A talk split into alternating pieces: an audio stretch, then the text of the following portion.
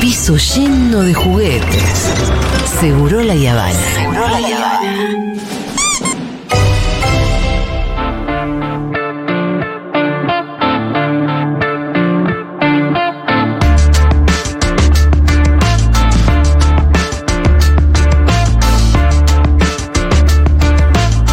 Pito Salvatierra en Seguro la Habana. ¿Qué trajiste para hoy, Pitu? Y Fito, la verdad que quería tener una columna un poco más alegre, pero te voy a defraudar hoy, porque vi situaciones la semana pasada que me preocuparon demasiado. Ajá. El año 2022 eh, seguramente va a ser recordado solamente porque Messi el 18 de diciembre levantó la Copa del Mundo. El resto... Sí, es la única buena Sí. noticia, me parece casi. Sí, yo creo Digo, que- La, la recuperación de Dos Nietos, pero, Sí, pero- eh, llegó todo en la última semana del año, ¿eh? Sí, una alegría colectiva como la que significó obtener el Mundial y ese mes en donde nadie pensó en ninguna de las variables económicas, ni la inflación, ni la pobreza, ni el dólar, ni el FMI.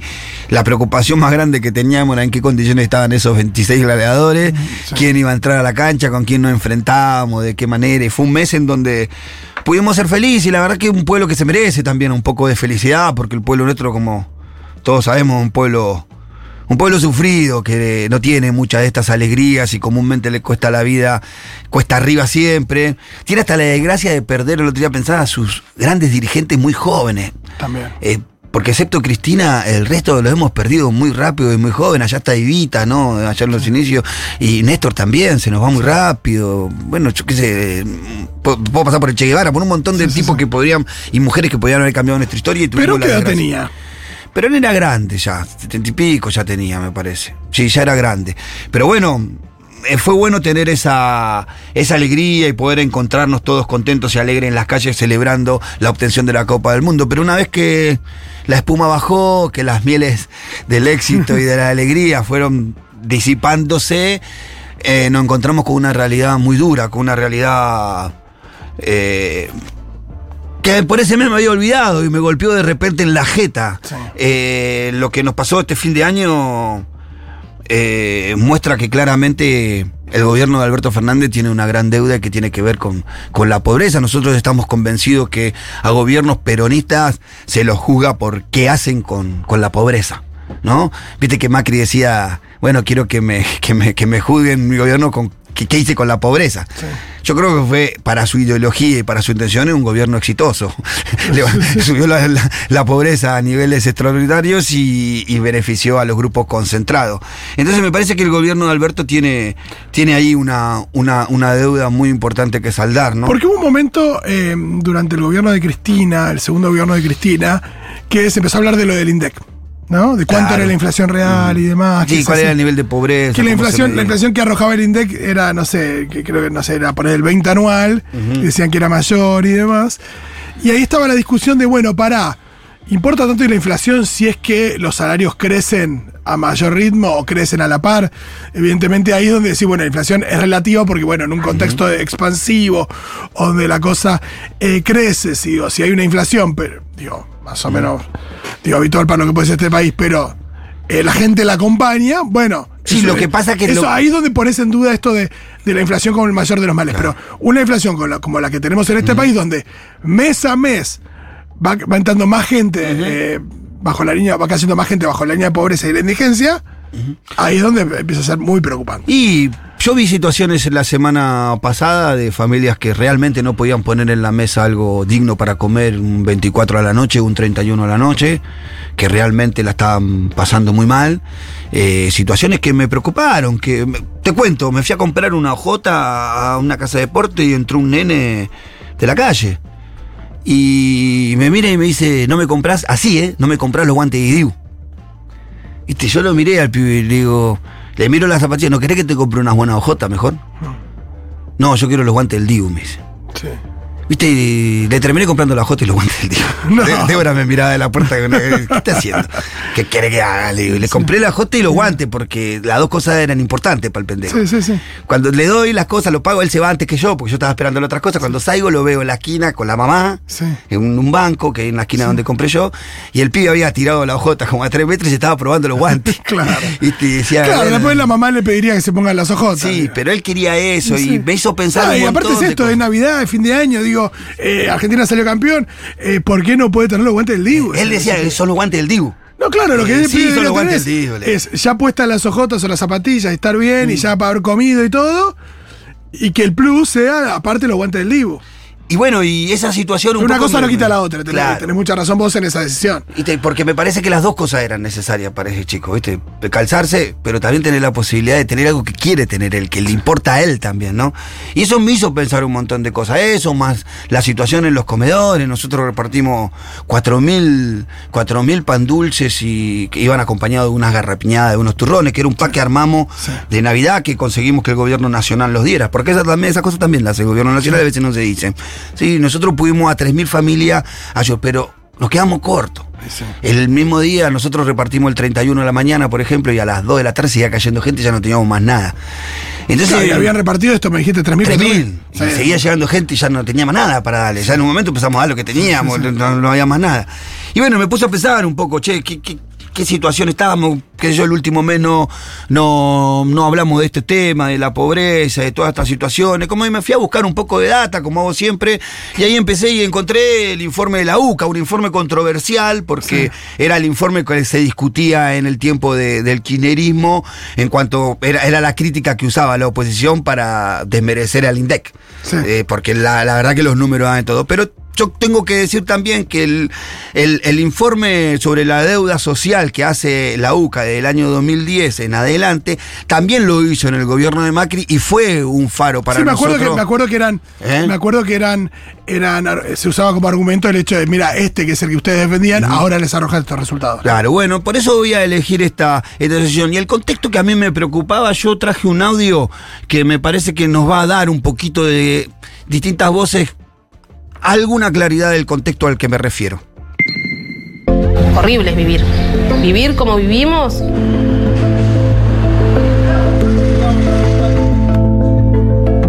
siete meses consecutivos de los precios corriendo a velocidad de tres dígitos.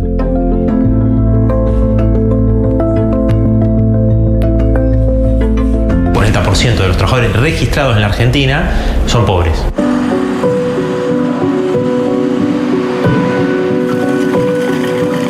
Querés sobrevivir, tenés que ir a buscar resto de comida. Bueno, y lo arruinó a todos directamente, me arruinó a mí, a mi familia. En 12 meses la inflación en Argentina anotó un 88% y se proyecta que incluso podría superar el 100%. Bueno, la situación, como te decía, era dura. Ahí el informe de la UCA sobre la pobreza dice que en el 2022 la pobreza alcanzó el 41.1, el 43.1% de la, de la población argentina es pobre. Eso representa 18 millones de personas que están bajo la línea de la pobreza. Hay un 8.8% de indigencia, según la UCA, en la Argentina a fines del año 2022. Siempre cuando hablamos de mujeres y niñas, eh, esos números se agravan. Sí, eh, la, la- la franja etaria más afectada por la pobreza es la, los niños y adolescentes entre 0 y 17 años, en donde ya la pobreza está más cerca del 60%. En ese, y después se encuentran las mujeres como otro, ot- ot- otro sector muy, muy, muy castigado por, por la pobreza. En el año 2021 la pobreza estaba un poquito más, eh, eh, más arriba, estaba en el 44 casi, descendió medio décima en comparación del 2021 al 2022 y la, perdón, creció media décima eh, y descendió, lo que descendió fue la indigencia, repito. En el, 2020 en el 2021 había 42,4% de pobres en la Argentina y en el 2022 hay 43,1%, pero había 9% de indigentes y ahora hay 8,1% de indigentes. Esa, ese descenso de la indigencia, eh, todos los economistas coinciden que se debe a la ampliación de las, de, de- de- de las coberturas sociales del gobierno, a la ampliación de los planes sociales, como dicen. Me detengo un poquito ahí para decir, bueno, lo dicen como si fuera una crítica y yo lo diría como que la política está cumpliendo su objetivo, ¿no? Si para qué sacamos el pot- por potenciar trabajo si no es para sacar a la gente de la indigencia. Entonces, si gracias a estos programas hay menos indigente, algún sentido tienen estos programas, ¿no? En momentos que son muy Sí, criticados. por eso, otra, otra discusión es, bueno, a largo plazo. Sí, eh, por supuesto. Claro, no, se puede, no son soluciones de mediano y largo plazo. Pero en el plazo, pero, pero en, en la urgencia, la, la posibilidad de, de- de gente que está eh, en, la, en la indigencia, que, que pase a la pobreza, es, es- una, es una noticia positiva. Y sí, y, y- y más aún en un país en donde, como decimos, somos, productores de alimentos, ¿no? Sí. Eh, los números que te, te arroja la UCA en cuanto a la pobreza no son muy comparables con el INDEC, por ahí por, lo, lo aclaro porque por ahí hay alguno que oye dice, bueno, eso no son los números del INDEC, porque hay una diferencia en la metodología de medición. Pero las tendencias son las mismas, tanto en las mediciones de- del INDEC como en las mediciones, las mediciones de la UCA, la pobreza crece y la indigencia desciende en, algunos casos. Y tiene que ver con esto, con las políticas sociales eh, que muchas veces se- se llevan adelante desde el gobierno y que son muy vituperadas por, por una parte de la sociedad que pretende arreglar la economía empezando por ahí. Y me parece que se empieza por otro lado a arreglar la economía argentina. O sea, saquémosle los planes a la gente cuando hayamos creado empleo. No, claro. saquémosle los planes a la gente cuando hayamos controlado la inflación. Sí, y otra ¿no? preocupación que surge ahí es que vos hablas de la creación de empleo, pero en realidad justo estamos en una situación que es bastante particular en la que hay mucha gente pobre e indigente, pero empleada. Eso, eso es algo que es bastante inédito Es para que nunca había pasado. Sí, Eh, la pobreza no creció notoriamente entre el año 22. Sí empezó a crecer a partir del año 2018.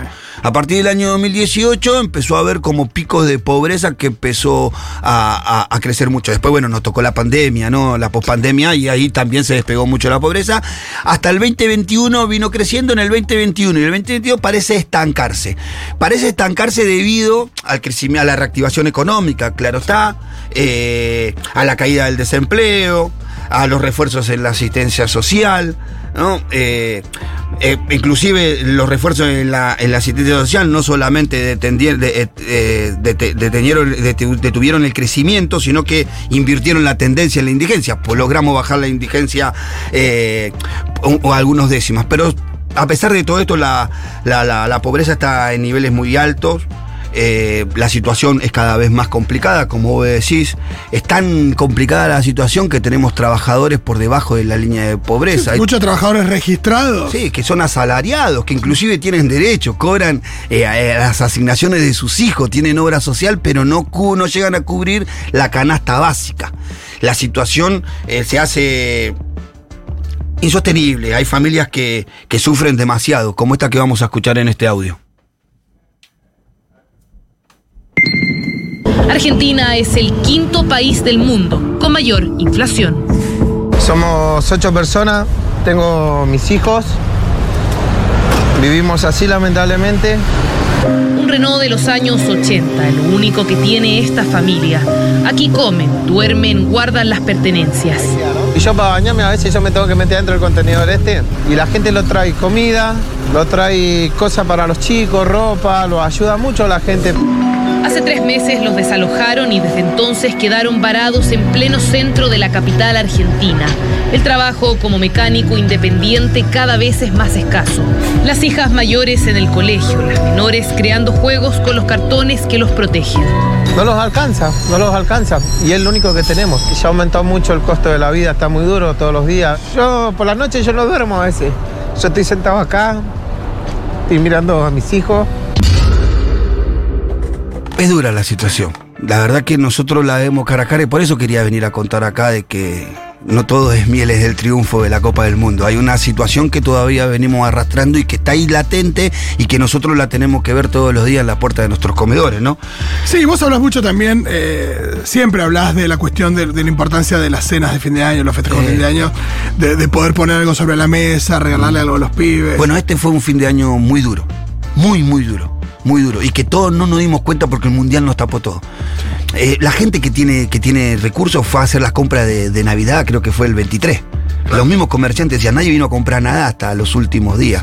Nadie estaba mirando la fiesta, nadie se acordó que era diciembre, que venían la fiesta, nadie miró eso y de repente las fiestas se vinieron encima y no hubo tiempo para, ni siquiera para ayudar a Sí, eso. hasta estuvo lo particular de que 24 y 31 cayeron sábados. Sí. Entonces había una cosa donde ni siquiera Ni había siquiera, un feriado claro. por delante, ni siquiera había. Porque a veces cuando caen, no sé, el lunes y martes. Son más notorios, Son claro. más notorios porque cambia más la, La rutina. La rutina de la gente, independientemente de que tengas un trabajo, eh, digo, con que cumplir un horario que no. Hay una cosa donde la calle se nota diferente, Sí. donde son días especiales. Y acá cayeron los fines de semana. En- entre que cayó el fin de semana y tuvimos un mundial pegado, Sí, como que desaparecieron la fiesta. Y la pobreza se reveló en su más cruda realidad y para nosotros en esta fiesta, en, esta- en estas fechas de fi- fiesta de fin de año, eh, es muy triste ver esta situación. Creemos que la pobreza, que, que una de las principales explicaciones de la pobreza es lo que vos decís, la inflación, Fito. La inflación es uno de los elementos, es la fábrica de pobres de la Argentina, la inflación. No, si uno, si uno que tiene, digo, si le pasa a cualquier, digo, cualquier persona se ve afectada por, por lo que es esta inflación. No me quiero imaginar una, una familia de, de- de ingresos muy bajos. ¿Cómo es? y si resulta, si parece difícil o, o imposible para, para una persona de clase media, no me quiero imaginar lo que es para una persona que, que la diferencia entre el, entre el, porque una vez lo que dice, bueno, compro menos. Bueno, no hago esto. Sí. Pero ¿qué pasa cuando o no se dejo de dice- darme un gusto innecesario. Claro, che, la gente que deja de salir a comer afuera o deja de comprar una cosa, dice, bueno, estamos comiendo más pasta y menos carne. Pero el tema de, de cuando ya ni No hay- eso. claro. Cuando ni, ni, ni, ni el No, paquete de que las ¿no? opciones de alguna familia, pero te lo digo de verdad, era eh, para el 31 guiso de arroz. Claro. Era poner un plato de guiso de arroz. Y la verdad que es comida, pero no es lo que yo quisiera ponerle a mis hijos un 31 o un 24 de la noche en la mesa. Y hubo familias que no pudieron poner más que eso, y otros ni eso ni siquiera.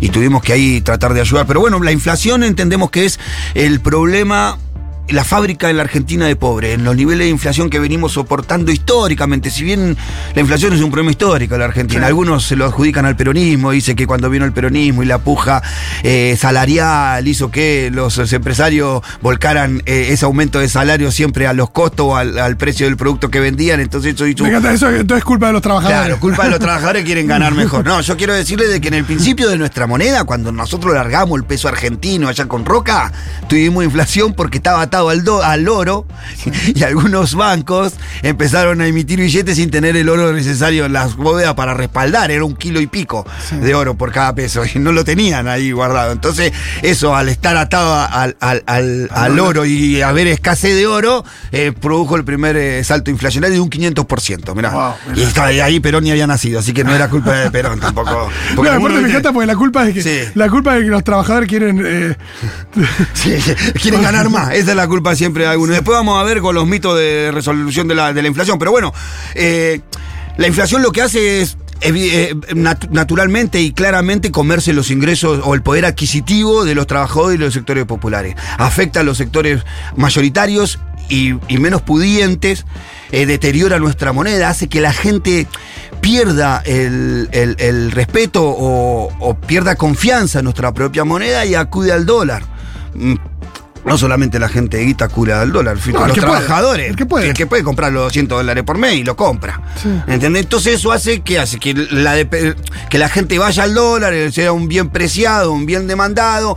No tenemos los suficientes dólares para que todos puedan comprar los dólares que quieren porque no los producimos. El gobierno pone restricciones en eso. Aparece que el dólar blue, el dólar ilegal, digámosle como se llama, en donde va la gente a comprar. Y eso también afecta a la inflación porque el dólar blue es un dólar muy marginal, pero que sin embargo impacta todo el tiempo sobre nuestros precios. Sí, y hay otro, y hay otro efecto que, que de ratos parece medio perverso, aunque, aunque uno entiende perfecto por qué sucede, que es eh, que como la plata no tiene valor y no se puede, no la puedes guardar, te quema en la mano, entonces hay gente que, que sí tiene un poco más y la gasta en lo que sea porque sabe, La que- revienta. sabe que no va a poder cambiar el auto, sabe que no va a poder hacer Bueno, y una ahí tenés, casa, como decíamos. sabe que, sabe que no va a poder dejar de alquilar, que nunca se va a poder comprar otra vivienda o lo que sea. Sale a comer, llena Entonces- los bits de los bailes, gasta en pizza que por ahí ni necesita, la revienta porque no sirve para guardar. Quizás nosotros que convivimos históricamente con la inflación nos cuesta tener una perspectiva, pero acá tengo el audio de un chileno que vive con nosotros hace mucho tiempo que nos puede dar un poquito más de claridad. A ver. El gobierno de Alfonsín tuvimos nosotros un 3.600 en una semana. Comprabas, por decirte, una leche, la pagabas 100 pesos, te dabas vuelta y ya estaban remarcando la leche a 110. Mario es chileno, pero vive hace 48 años al otro lado de la cordillera. La dictadura lo obligó a decir adiós a Chile. Estuvo preso en Londres 38 y Texas Verdes. A sus 71 años ha vivido los vaivenes de la economía. Para mí no es novedad. Ya estamos tan acostumbrados. Y no es lo único que es constante. Pocos países latinoamericanos el billete verde es tan relevante. Todo el mundo que puede ahorrar, ahorra en dólares. Todo. Es la moneda que nos respalda. Porque el peso argentino se desvaloriza día a día. Bueno, esa es la relación que tenemos nosotros con el dólar, la desconfianza en nuestra moneda, y ese es uno también de los efectos, de los que produce, o por lo menos lo que impulsa, lo que acelera también muchas veces la inflación en la Argentina, y que hace que crecen, crezcan los índices de pobreza. Hay un dato que se me escapó. La pobreza más baja fue en el año, de los, desde el 2010 hasta acá, fue en el año 2011 y 2012. Estaba el 24, 25.4 la pobreza. Después empezó a crecer hasta llegar casi a los eh, 30 puntos con casi 40 puntos en el 2016. Y después tuvo una baja abrupta en el 2017, en donde se ubica en los 27, 28 puntos más o menos de pobreza. ¿Sabe por qué? Porque en el año 2016, te digo esto porque la derecha, gobernaba la derecha, gobernaba Macri y usa muchos argumentos. Ese año fue el que se declaró la ley de emergencia social. Ese año fue en el que se largó el potencial trabajo, que fue el plan social que todos discuten. Ese fue el motivo por el cual bajó tanto la pobreza del 2016 Claro, por un plan, al simplemente por un 2017. plan. Claro, porque ellos dicen, sí, ustedes bajaron con el plan, también la bajaron. No la bajaron de otra manera, no trajeron ninguna cosa novedosa. Pero bueno, volviendo al tema, la inflación, nuestra relación con el dólar, eh, hace que nosotros tengamos niveles de pobreza cada vez eh, insoportables en un país digno, en un país decente. No podemos soportar que más de la mitad, eh, más de la mitad de la población joven entre menor de 17 años sea pobre. No podemos soportar en un país decente, un país digno de ser, que más del 40% de nuestra población sea pobre, no tenga los recursos necesarios para cubrir una canasta, una canasta básica, para que poder darle a su familia los nutrientes necesarios para desarrollar su vida como, como debido. Y lo peor de todo eso nos está pasando en un país que está creciendo. Que en los últimos País que tiene muchos recursos, que tiene mucha riqueza, que crece. que en los últimos dos años hubo crecimiento de 4, 3%, creo que 6% fue el no, primero. y no, no, 4%. no es poco, claro. Es un montón. Pero sin embargo, la pobreza sigue creciendo, sin embargo, las situaciones no cambian. El gobierno intenta con algunas medidas tratar de revertir estas situaciones, pero el contexto inflacionario sigue avanzando. Con una complicación, el, conflicto- el el contexto inflacionario internacional no te ayuda, pero aparte está pasando algo a nivel mundial, que es la concentración de la riqueza. Vos tenés países que crecen como la Argentina, pero que sin embargo los pobres son más pobres y los que son más ricos son los ricos, que ya son asquerosamente ricos. Y pasa lo que justo decía Lula, ¿no? total. Eh, gente en una fila de una carnicería para buscar un hueso y otros comprándose, cambiando de avión. Quiero decir, en el año 2021, que fue el de la pandemia, eh, fue, batimos récord de venta de aviones privados en la Argentina. Se batió récord de venta de aviones privados. Y evidentemente el dólar soja no sirvió para frenar la concentración de la riqueza ni para frenar la subida del dólar. Me acuerdo, estoy tirando medidas que fue tomando el gobierno, el fideicomiso del aceite, ¿te acordás? que iba a hacer que el aceite no, sirvió para un joraca, tampoco eso. Eh, eh, los precios cuidados tampoco están sirviendo. Evidentemente el gobierno no encuentra los mecanismos para poder controlar estas situaciones y lo que termina generando la Argentina es un clima social y político muy álgido. Así están las manifestaciones de las organizaciones sociales continuamente en la ciudad de Buenos Aires y la queja de los vecinos que no pueden ni entrar ni salir libremente como quisieran, ¿no? No, uno, uno siente que si no se tratara de un gobierno peronista, eh, como que hay una especie de. O por Cristina, porque el gobierno es peronista, hay una especie de tolerancia que, que no existiría de otra manera, ¿no? Pero que a pesar de todo, como vamos a escuchar en el siguiente audio, sigue habiendo conflicto social en la Argentina. Congelar los precios de 1.700 productos es la última medida que definieron. Alivio para los bolsillos, pero no de la presión social. A diario marchan por la 9 de julio y las calles aledañas. Las consignas son claras. Creación de puestos de trabajo y control de la inflación. Los trabajadores informales en la Argentina desde el 2016 a esta parte perdieron 35% de su poder de compra y el conjunto de los trabajadores alrededor de 28% de pérdida salarial. Esta es la realidad de nuestros trabajadores. Esta es la realidad de nuestra gente informada. Hablamos muchas veces en este programa, yo he hablado muchas veces de la inflación. La verdad que yo no estudié economía y no sé muy bien por qué nosotros tenemos los niveles inflacionarios que tenemos. No entiendo por qué algunas mm, eh, recetas que funcionan en el resto del mundo no funcionan en la Argentina. Algunos, como decía, le echan la culpa al peronismo, otros, otros le echan la culpa a la especulación, otros le echan la culpa a la puja salarial, otros le echan... Ahora pareciera que ser es multifactorial la, la, la última conclusión Sí, que sí, sí. encontramos, Que que, parece- que- que a veces parece excusa, ¿no? Multifactorial. Ah, bueno, entonces, ¿qué quiere decir? Sí, no sabemos. Yo a no- mí me da la impresión de que tiene que ver con que, con que hay, hay, monopolios en Argentina. No se habla de los monopolios que hay en Argentina Eh. respecto de los alimentos. No se habla No, de yo los- creo que es uno de los No se principales. habla del, por eso, no se habla de los acuerdos de precio entre, entre los Sí, formadores. hay áreas en la Argentina que son monopólicas, que tienen monopolio y que son muy sensibles. Las telecomunicaciones, Sí. el transporte y el alimento. Es imposible si no controlas esas tres variables que afectan en la vida cotidiana de toda la población, hasta de los que menos tienen, poder controlar algo. Y eso está medio fuera de, fuera, fuera de control. Yo no sé, como digo, decía, qué provoca la inflación en la Argentina. Sé, lo que sí sé es cuáles son las recetas que siempre nos quieren imponer para resolverla y que no resuelven un carajo, que tienen que ver con la, con el freno de la emisión o la emisión cero, ¿viste? y la maquinita que le dicen todo, que tienen que ver con la baja salarial, porque según la teoría de algunos economistas liberales, la suba del salario genera inflación, o que tiene que ver con el, eh, con achicar el déficit del Estado. Y, bajar el gasto social. Todas esas medidas afectan solamente un sector. No, y nunca las medidas son eh, ponerle un límite al margen de, de ganancia. Por de- eso, son de todas empresas. siempre para el mismo sector. Y todas fueron aplicadas entre el 2017, 2018 y 2019 por Macri. Sin embargo, los niveles inflacionarios Crecieron. fueron extraordinarios a pesar de eso. Así que ese chamuyo nosotros no nos vamos a comer más. Yo, no, como digo, no sé por Sí, qué. no, eh, evidentemente son todas, son todas variables que afectan, no todas en su totalidad, pero nunca se habla de las variables que tienen que ver con. No, eh, pero no, yo no creo que se empiece por ahí para arreglar No, el no, por problema. eso. Siempre queremos empezar por bajemos el gasto público, acortemos la- la- los beneficios sociales o la ayuda social, eh, dejemos de emitir eh, y, y- y bajemos los salarios. Y eso afecta siempre a la, a la porción menos pudiente de la sociedad. Nunca le tocamos un peso a ninguno de los poderes concentrados de la economía concentrada. Eh, y en definitiva, como decía, no sé por qué la provoca, sé que esto no lo resuelve, pero lo que sí tengo en claro y sé muy bien, cuáles son las consecuencias de la pobreza y que la vamos a entender quizás en este audio. Cuando el sol comienza a aparecer, los primeros camiones de basura también lo hacen. Decenas de personas buscan comida para sobrevivir y cosas que puedan vender. Ah, cuerito de pollo. Otro cuerito de pollo. Ah. ¿Pero que con agua? ¿Es cuerito, agua, sal? La basura aquí es un tesoro. Es que en Argentina el 40% de la población es pobre y estas imágenes cada vez son más frecuentes. Ah, es con pan esto.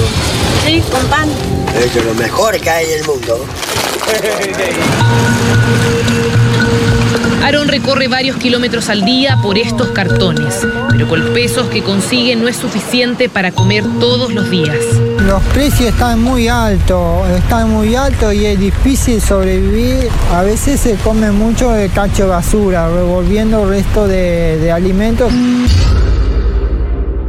Esa es la situación que vivimos en la Argentina, hoy, en el año 2022. A pesar de tener hace tres años un gobierno peronista eh, conduciendo los destinos de la, de la patria. Por eso a veces me enoja tanto las discusiones vedetistas que tienen alguna parte de la dirigencia política en donde se pelean por cosas que no da el contexto para pelearse por Claro. eso. Eso, eso genera todavía más bronca. Eso genera mucha impotencia, mucha bronca, porque no entendemos qué están discutiendo de arriba cuando tenemos gente que come de la basura todavía en, en la Argentina. Se expresa con mayor eh, crueldad en las puertas de los comedores. Yo lo he dicho muchas veces, los comedores, en el caso del comedor que administra Débora, pasaron de, de 400 comensales a 700 en la primera etapa y ahora está en 1100 comensales. Sí, que es casi el triple del principio. Claro, y que la mayoría de ellos no dependían de un comedor previo a, a la pandemia. Y muchos de ellos han recuperado su empleo. Claro, eso, eso es lo que. Es muchos de ellos han recuperado, porque ellos vinieron al comedor cuando arrancó la pandemia, desde toda la cuarentena, el que vivía al día se quedó sin un mango, empezó a venir al comedor. Pero antes no dependía del comedor, la paraba. Ahora volvió a su actividad, a veces formal o a veces informal, pero sigue dependiendo del comedor y no podría subsistir si no estuviera el comedor.